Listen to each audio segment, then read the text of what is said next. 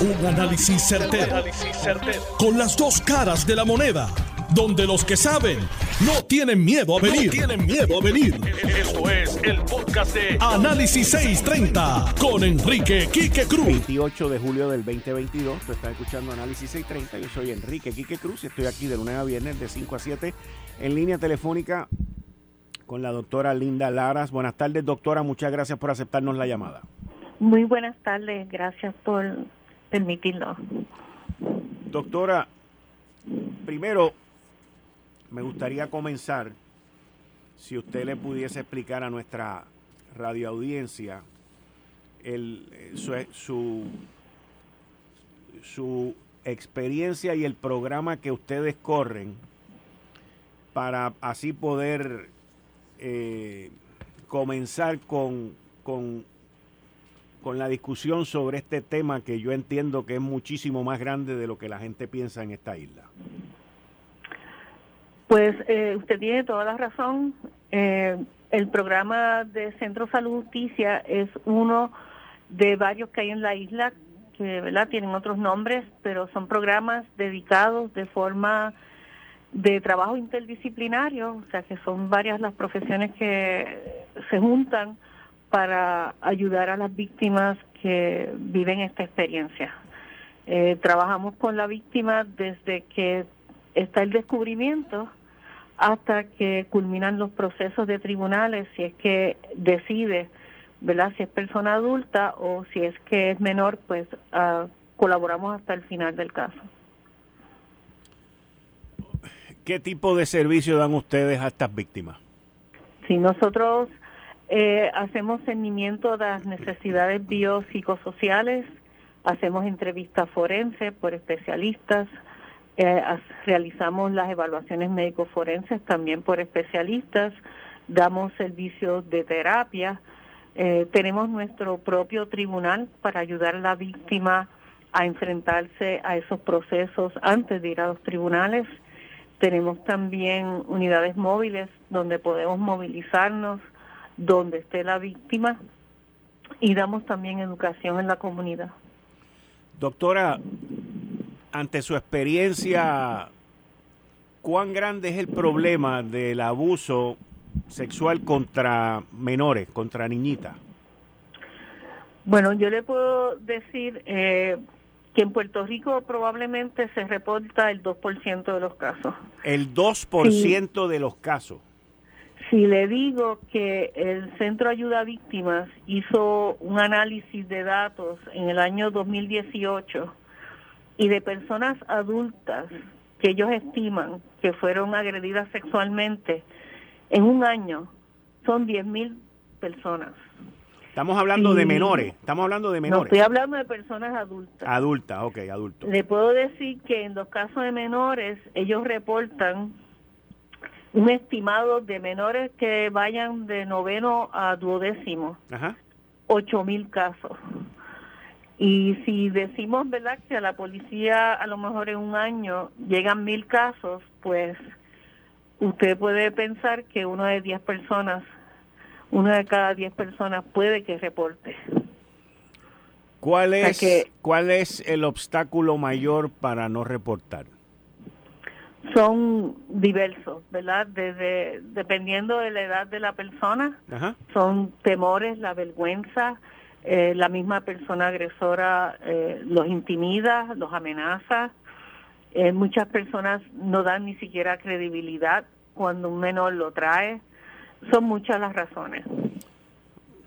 ¿Cuán frecuente, doctora, se dan situaciones con niñas menores de edad en donde ya sea la pareja o el padrastro o algún familiar del entorno abusa de ellas y qué por ciento, si es el mismo, se reporta o se mantiene esto en la oscuridad? Bueno, eh, la literatura dice, y en Puerto Rico nosotros lo hemos corroborado con estudios, eh, la persona ofensora mayormente es una persona llegada a la víctima. Okay. En los casos de menores, pues eh, es dentro del hogar, o puede ser un maestro, o puede ser un tío, un vecino que tiene ya una relación familiar y que se le ha dado confianza de acercamiento al menor. La, la probabilidad de reporte son, como le dije, bien bajos, bien bajos porque en lo que el menor reconoce lo que le está pasando, en lo que el menor eh, va tanteando con quién lo puede hablar, porque a veces los menores dicen cosas y nosotros le decimos cómo va a ser. Ya con eso el menor deja de hablar, ¿verdad? Este, las amenazas, las amenazas que el ofensor le puede hacer, o sea que hay muchas barreras para que un menor pueda este, traer la información. Entrando en el caso de esta niñita de 13 años que ayer parió luego de 32 semanas de embarazo y que en el 2018 supuestamente pues ya han podido identificar que hubo una, una querella, que hubo un informe donde se le acusa a la mamá de negligencia por aseo, higiene vocal y una serie de deficiencias con esta niñita. Eh, eh, ¿cómo, ¿Cómo es posible que con esta niña que tiene un, una persona que se llama un one-on-one, -on -one, una persona que está todo el tiempo con ella, eh, que tiene todo este apoyo, que se supone que tiene todo este apoyo, que estuvo siete meses sin ir a terapia, ¿cómo es posible que esto no haya salido a la luz pública anteriormente? Eh, yo no tengo respuesta. Puedo pensar desconocimiento, dejadez, no prestar atención, no no no tendría respuesta, no no conozco, ¿verdad? Eh, los detalles de los del caso y entiendo que se debe permitir darle investigación adecuada.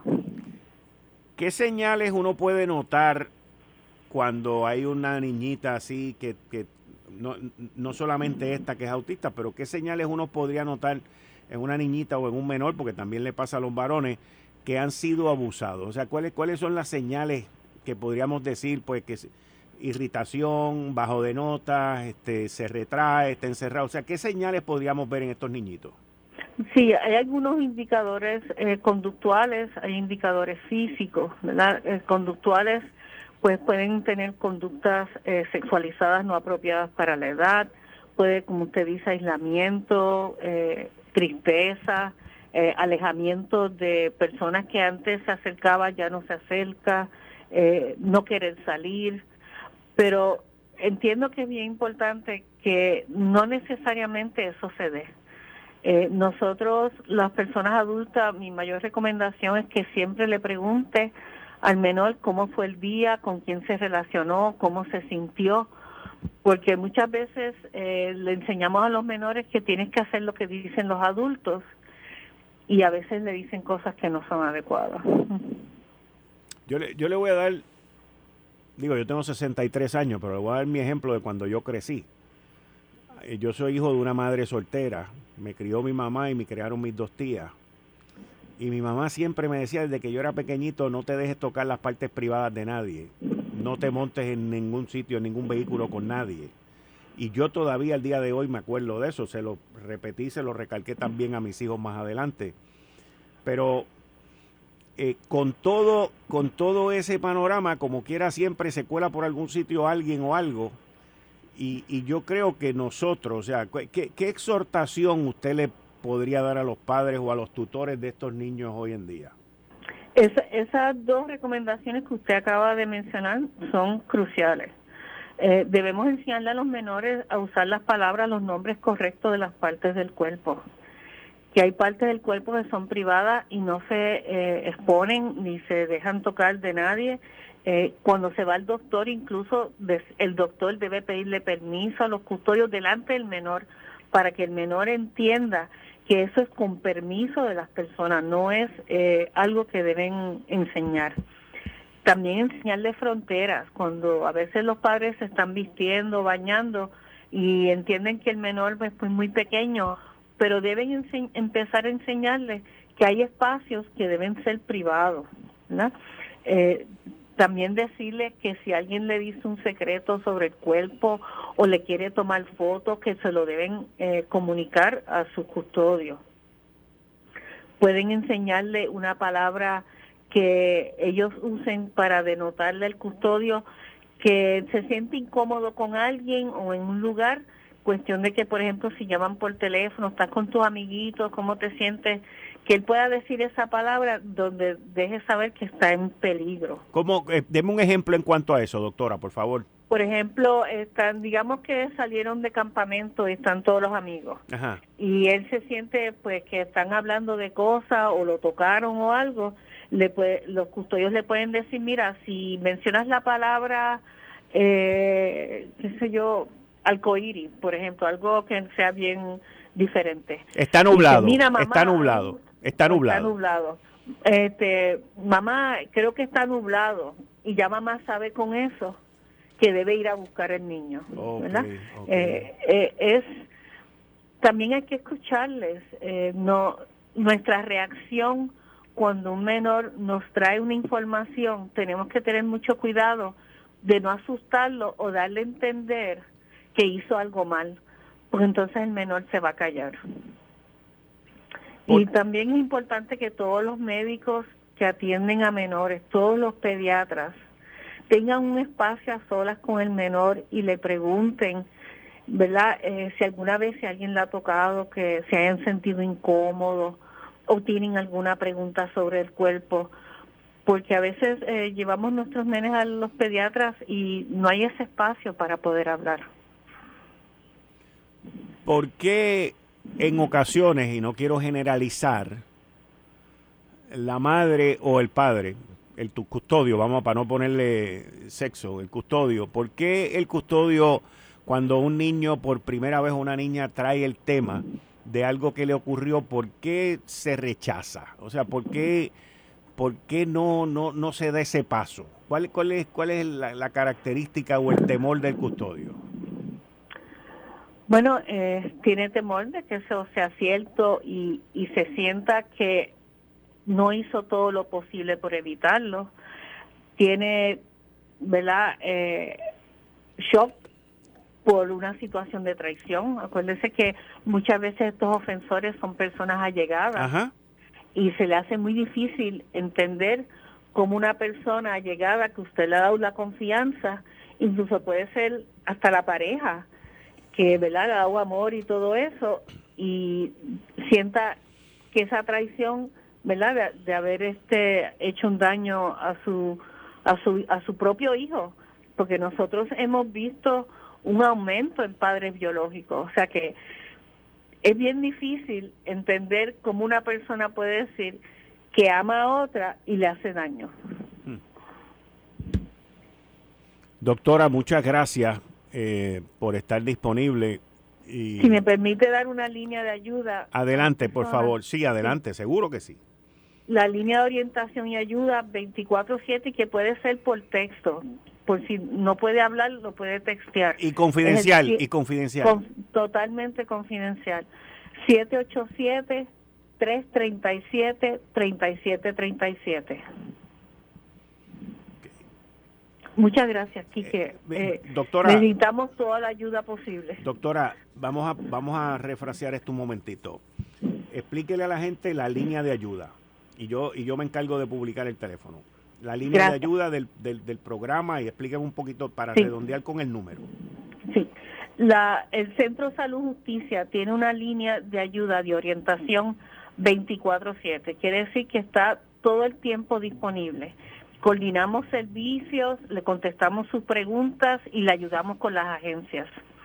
El número es 787 337 3737. Si tiene dificultad para hablar, puede textear también. En estos días que salió el caso de esta niñita de, autismo de 13 años, ¿han recibido ustedes más llamadas o más textos de custodios preguntando? Qué bueno que me pregunta eso. Siempre que salen los medios una situación, ocurre un aumento de llamadas. Y es que muchas personas piensan que esto le va a pasar a otros, que yo no tengo que estar pendiente de los teléfonos de ayuda, pero cuando salen los medios, que salen los teléfonos, empiezan a llamar.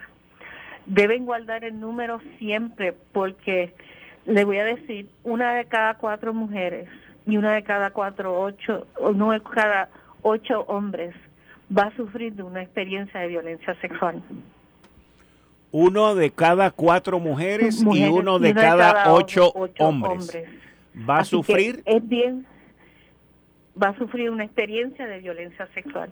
Así que es bien probable que en su familia o cercano a usted o en el lugar de trabajo hay personas que han sufrido violencia sexual.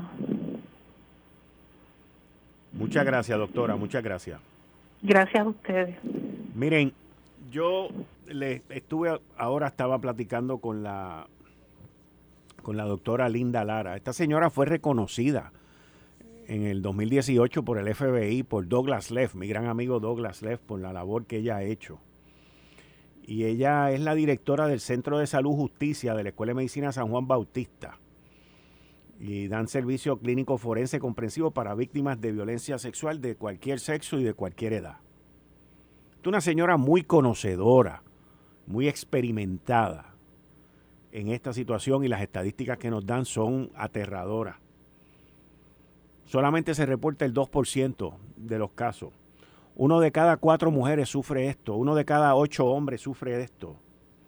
Y el número que es completamente confidencial, usted puede llamar, puede textear para preguntar cualquier duda que usted tenga, orientación y dirección o ayuda que necesite, es el 787-337-3737.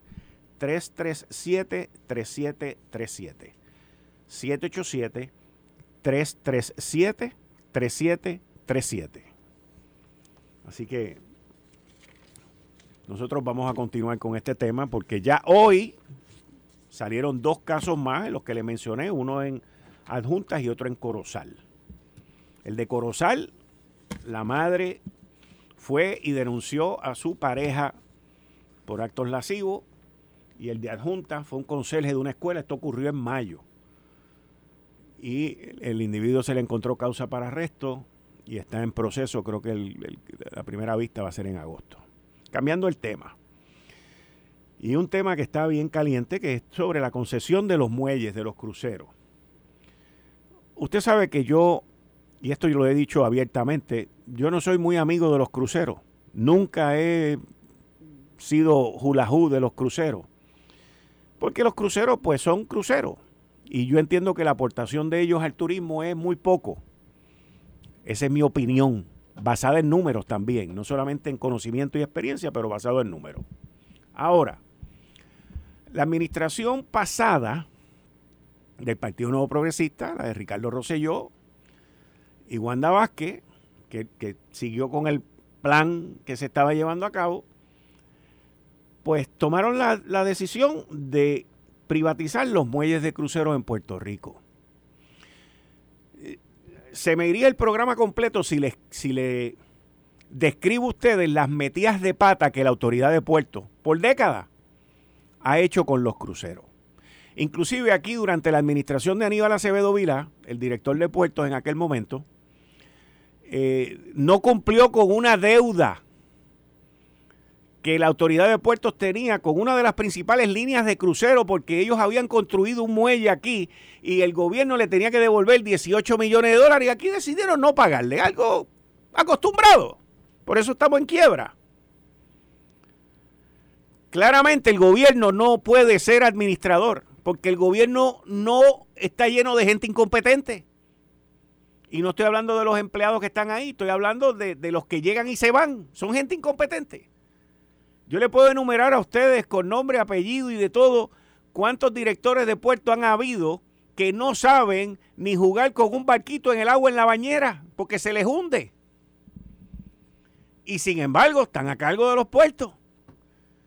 El aeropuerto Luis Muñoz Marín, un desastre cuando lo corría la autoridad de puertos. Los muelles son otro desastre. Y aquí se nos vende ahora, porque esta gente no aprende de la experiencia.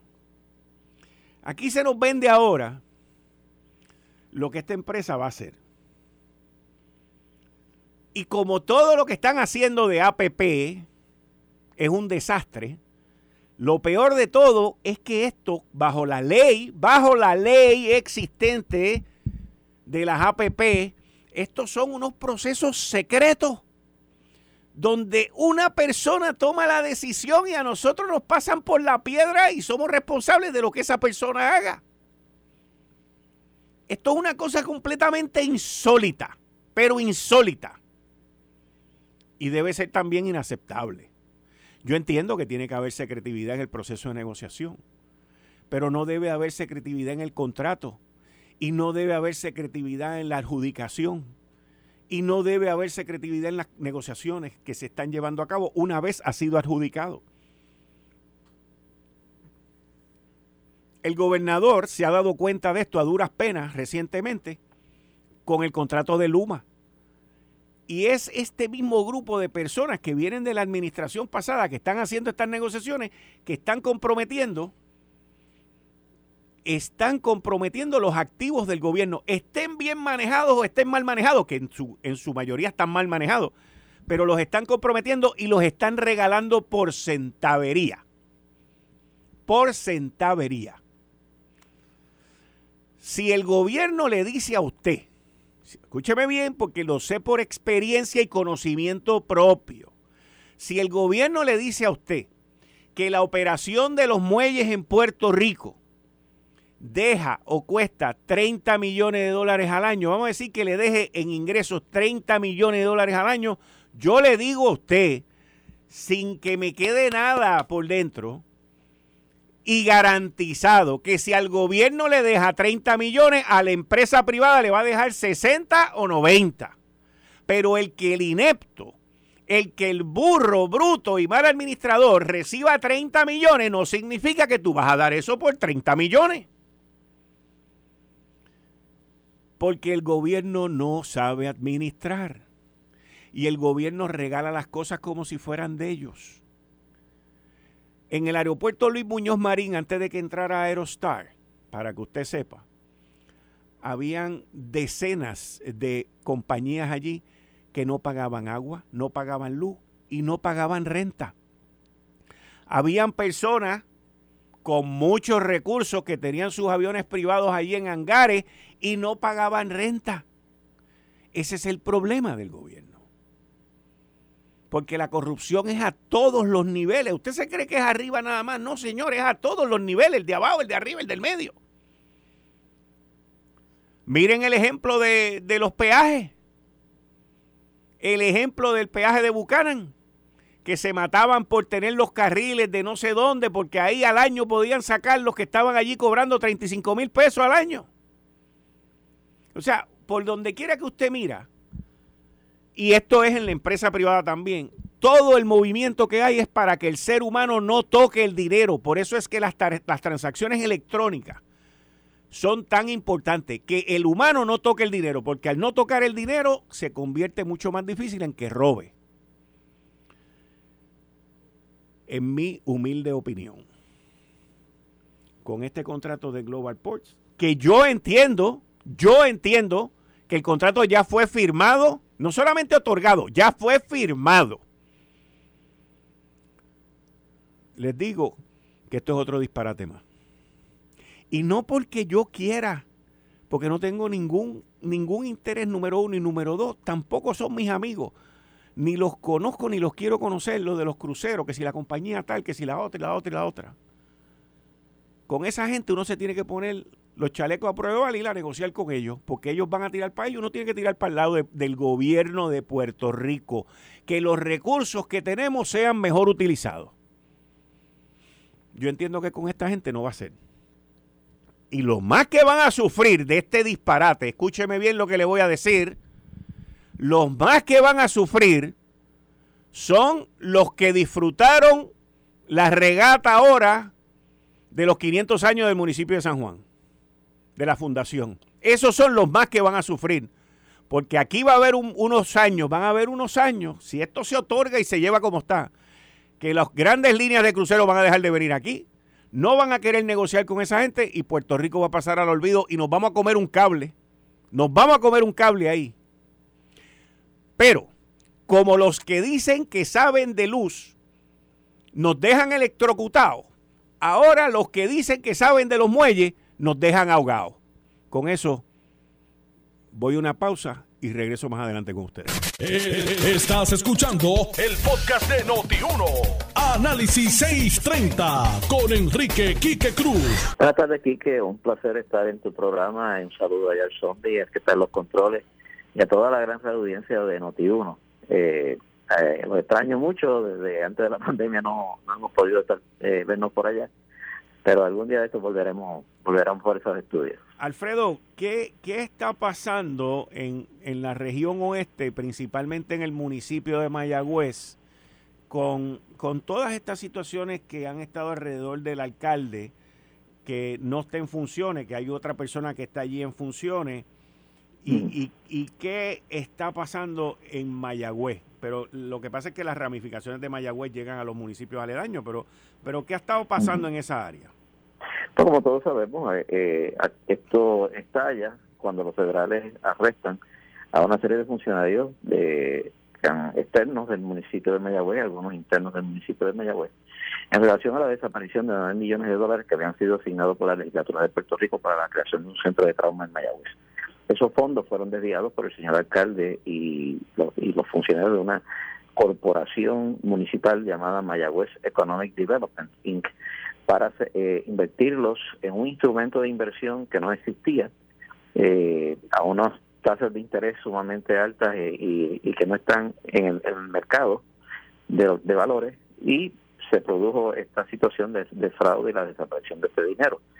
Eso le abrió los ojos a mucha gente aquí en Mayagüez que finalmente empezaron a ver que la ciudad está abandonada, destruida, no tenemos desarrollo económico, no hay generación de empleo, no se establecen nuevas eh, fábricas aquí en Mayagüez, no se establecen nuevos negocios, ha habido un decrecimiento poblacional eh, por los pasados 30 años, constante y fuerte, eh, y la ciudad se encuentra en un estado de emergencia. Eh, y ante toda esta situación, luego viene la investigación por parte del Departamento de Justicia, en, precisamente relacionada a este desvío de fondos, se encuentra de que la posibilidad de que tanto el alcalde como la directora de finanzas del municipio de Mayagüez hayan incurrido en unos delitos eh, tipificados en el Código Penal. Y en ese proceso se, se suspende al alcalde de empleo y sueldo. Eh, el alcalde está ahora enfrentando un proceso criminal en los tribunales en Puerto Rico. No se descarta que pueda haber otros procesos a la esfera federal, porque los, las autoridades federales continúan en esta investigación. Y eh, Mayagüez está ahora mismo bajo el mando de un interino, eh, un alcalde interino, y eh, pero continúa la situación que no Mayagüez no ve esperanza eh, con una regencia eh, adicional del Partido Popular que ha estado dominando esta ciudad por los pasados 84 años. Y todo eso pues eh, ha generado una, situación, un entusiasmo eh, en el Partido Nuevo Progresista eh, y a esos efectos muchos, cientos, diría casi miles de personas me solicitaron que yo aspirara a la alcaldía de Mayagüez. y Ya yo estaba eh, semi retirado de los asuntos políticos y decidí dar, el paso al frente y aspirar a la alcaldía a la presidencia del Partido Nuevo Progresista primero y luego a la alcaldía por el Partido Nuevo Progresista las elecciones de 2024 y nos encontramos en ese proceso. En el, entonces ahora allí se va a escoger este este próximo fin de semana al, al presidente municipal del Comité Municipal del Partido Nuevo Progresista. El Partido Nuevo Progresista suspendió o pospuso la elección que iba a ocurrir este 31 de julio, este domingo, eh, debido a que la actual presidenta del partido, eh, señora Tania Lugo López radicó una querella en contra mía, eh, haciendo unas alegaciones, unas imputaciones eh, totalmente difamatorias. El, Comité de Evaluación de Candidatos desestimó dicha querella, ella ha apelado al directorio y en esa apelación pues el partido decidió posponer eh, la elección en lo que se atendía ese asunto pero eh, y ya en el día de hoy nosotros sometimos nuestra contestación a la apelación y estamos esperando la determinación del directorio del partido. Ok, déjame, déjame, déjame poner esto en contexto, déjame poner esto en contexto. Se suponía que este próximo domingo se llevara a cabo la elección en Mayagüez para escoger al presidente del comité municipal del Partido Nuevo Progresista. ¿Eso es así? Es, es correcto. El 31 de julio, este próximo 31 de julio. Es correcto. Ok, y entonces la actual presidenta somete una querella en contra tuya que ha sido desestimada. Correcto. Y esa querella, ella entonces, siguiendo los procesos administrativos que provee el mismo partido, pues ahora la han llevado al directorio. Correcto. Ok, y esa persona de quien me estás hablando, ¿ella aspiraba también a ser presidenta del, del comité municipal? Ella es la actual presidente del Sí, sí, pero, pero a lo que me refiero es que ella aspiraba también a, seguir siendo, a renovar. O sea, ella iba, era uno de los contrincantes que tú te ibas a enfrentar el próximo domingo. Sí, la, única contrincante. Ah, la única contrincante. Wow. Así que la, la, radicación de la querella era una estrategia para buscar cómo descalificarme a mí y, así no se la, la, la elección y de esa manera ya seguir entronizada en la presidencia del partido. Oh, pues parece que la cosa va a estar caliente entonces en Mayagüez de ahora en adelante. No, no. Yo lo que espero es que el pueblo estadista de Mayagüez se manifiesta y se permita votar y que la gente escoja. Eh, los, dos los dos récords están ahí, las dos visiones están ahí, digo la mía porque ya han expresado onda suya. Este, así que eh, yo lo que eh, pido y exijo que se permita el proceso democrático. El Partido Nuevo Progresista se fundó precisamente para que la, el pueblo estadista escogiera democráticamente quienes son sus líderes, no que fueran señalados de dedo. Esa es la raíz de este partido y a eso es que debe dirigirse el Partido Nuevo Progresista en este asunto. Pero la pregunta entonces sería si ante la oportunidad única que yo entiendo que el Partido No Progresista tendría en las próximas elecciones para la alcaldía de Mayagüez, que según mi dato, y tú me puedes corregir de esto porque tú eres de allá y sabes de esto más que yo, pero según mi dato, creo que desde 1943 o 48. 1940. ¿1900?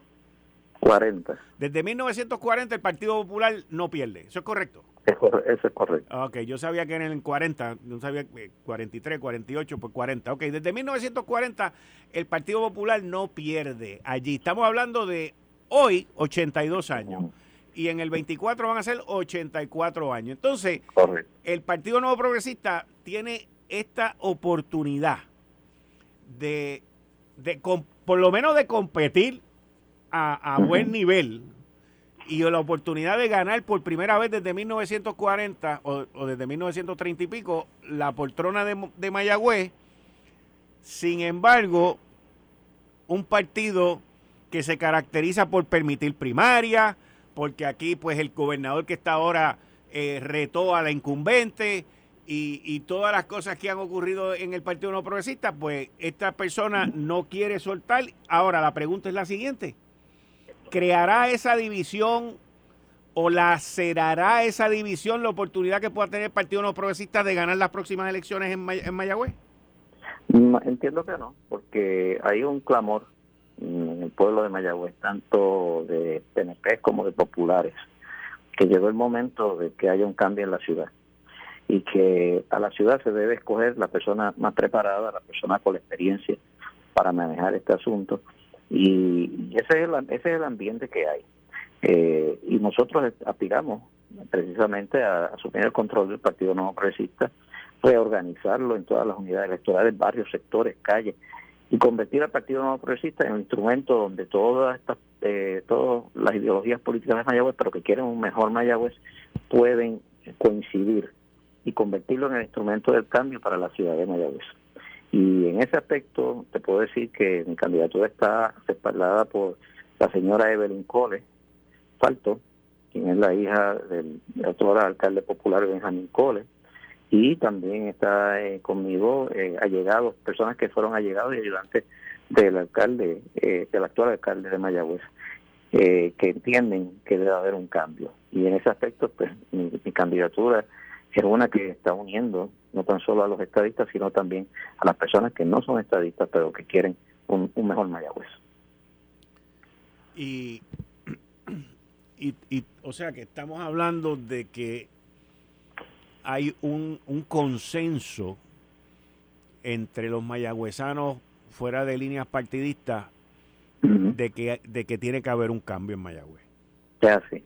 Eh, los mayagüezanos saben que no podemos seguir con, las personas que han estado ahí, con que han, por los pasados 30 años han administrado la ciudad. Saben que si se relige a alguien de, ese grupo del Partido Popular, las cosas va a seguir igual, no va a haber cambio alguno. Y, y ya Mayagüez clama, clama por un cambio, clama por un nuevo camino para un mejor futuro. Y eso es lo que nosotros estamos ofreciendo a la ciudad de Mayagüez. Entonces, Alfredo, licenciado Alfredo Casio, te pregunto, eh, y, ¿Y cuándo el directorio va a tomar algún tipo de determinación sobre esta querella que ya fue desestimada por el Comité de Evaluación de los Candidatos? Pues yo espero que sea la mayor brevedad posible. Pero para, eso se tiene que reunir el directorio o lo pueden hacer administrativamente. Yo creo que lo pueden hacer eh, como lo han estado haciendo últimamente, que es por votación electrónica, o sea, reuniones electrónicas a través de Zoom y votación electrónica, que, que ha sido el proceso que durante la pandemia el partido ha llevado y ha, demostrado que eh, su agilidad eh, en este proceso. Así que yo espero que sea la mayor brevedad posible. Ya nosotros en el día de hoy sometimos nuestra contestación, más evidencia eh, que presentamos sosteniendo nuestras posiciones y nada, es cuestión ahora de esperar que el, partido eh, desestime la apelación también y se proceda con la votación.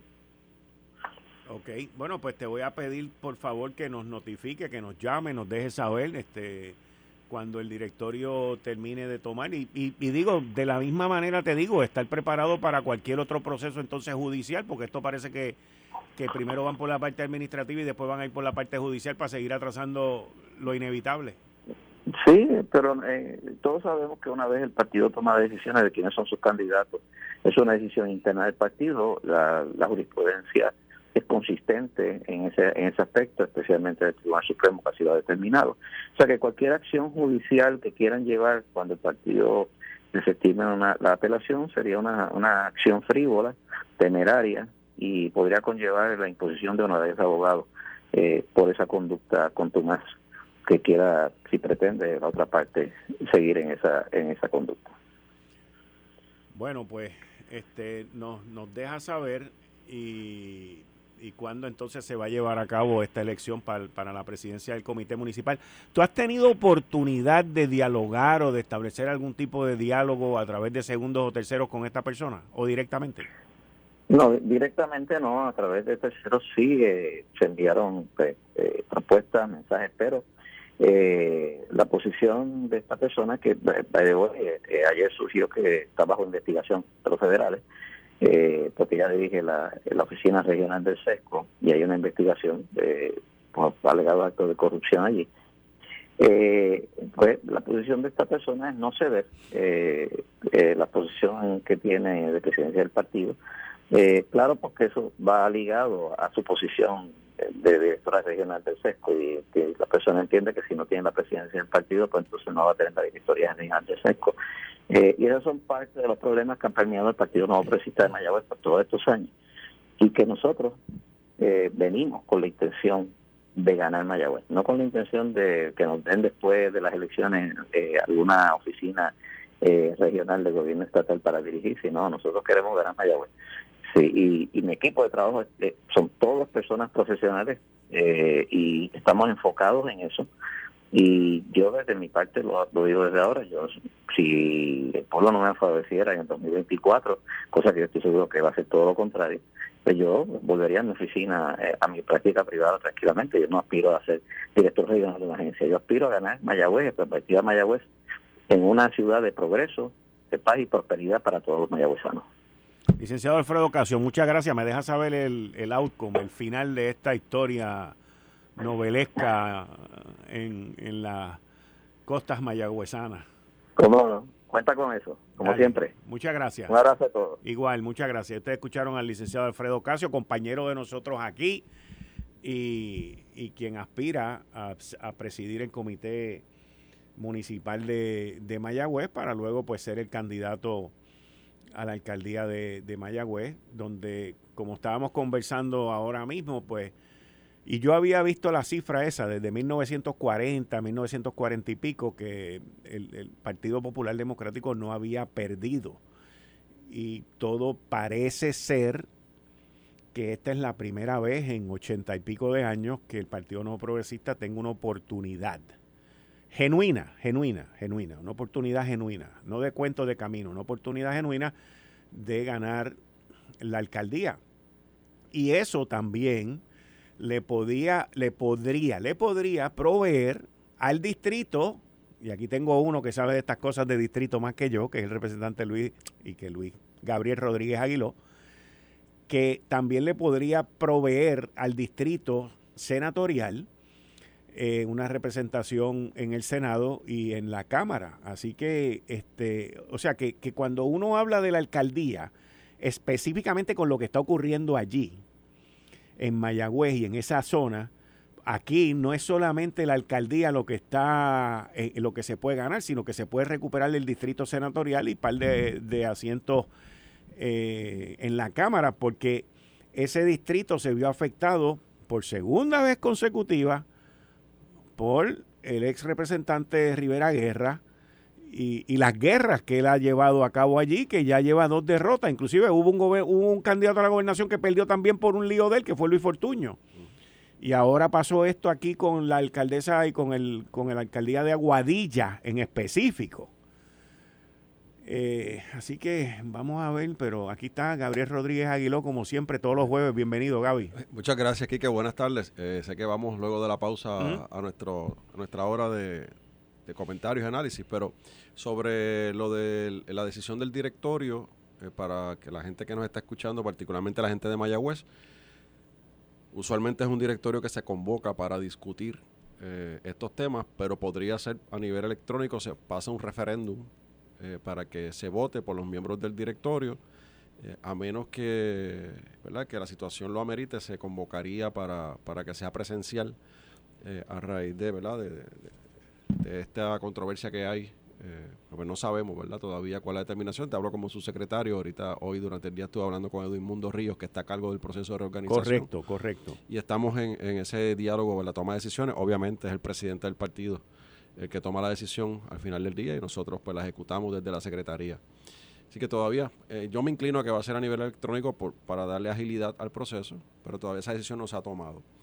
En cuanto al proceso, si va a ir al tribunal o no, después que el, el partido garantice el debido proceso, y te hablo por la experiencia vivida en Cataño, el tribunal no se va a meter a decidir un, asunto político.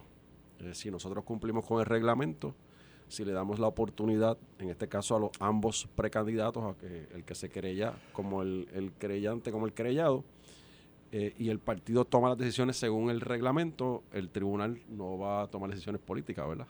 Simplemente debería adjudicar si se cumplió o no con el proceso. Así que eso está por verse.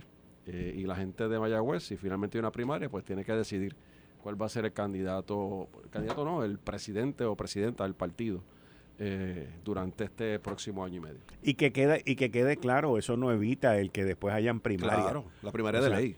exacto, por eso te digo. Si los candidatos firman un compromiso eh, de, los que pierden la primaria de ayudar y colaborar con el partido, no irse a las redes sociales, atacar y hacer berrinches por ahí, eh, porque eso le podría provocar entonces una descalificación en el futuro. O sea que... Pero, pero no le niega, o sea, no, no le limita para que pueda aspirar Aspirar a una primaria, pero lo que... Lo, entonces, el reglamento del partido provee, ahora que se está escogiendo el presidente municipal, el reglamento, si te entiendo bien, el reglamento del partido, del Partido Nuevo Progresista provee que los que vayan a competir por la presidencia del Comité Municipal de Mayagüez o de cualquier municipio, si pierden, entonces no se pueden tirar por ahí a, tumbarle la cabeza con el que perdieron. Eh, eh, es, parte de, las enmiendas al reglamento y tienen que firmar un acuerdo. Y tienen que firmar un acuerdo. un acuerdo una FIDAVI, tiene que, tiene que juramentarlo. ¿Y qué pasa si no lo hacen? Bueno, pues. Entonces no pueden competir. No, no, no. En el futuro. Ah, en el futuro. Si desea aspirar a otra, alguna otra posición. Bueno, si desean eh, retar al, presidente municipal en, una, en una primaria para la alcaldía. una primaria de ley no podría porque está violentando el reglamento del partido. Ok, ok, ok. Que fue aprobado por, por la Junta Estatal.